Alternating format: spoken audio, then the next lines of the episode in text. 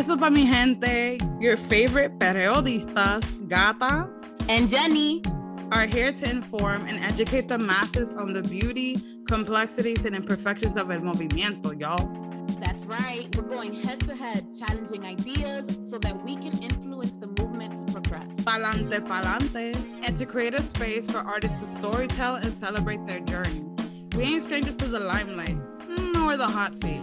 Oh, and as multimedia mommies, culture shifters, independent thinkers, historians, and cultural commentators, we've applied our critical views on pop culture, Latin music, politics, and society in our work in the media. Yay, yay. Yo, facts. We're carving a new, unique space unseen in the industry so join us, únete, as we unpack these topics the best way we know how. Y ahora, dímelo. Cantando. Ey, ey.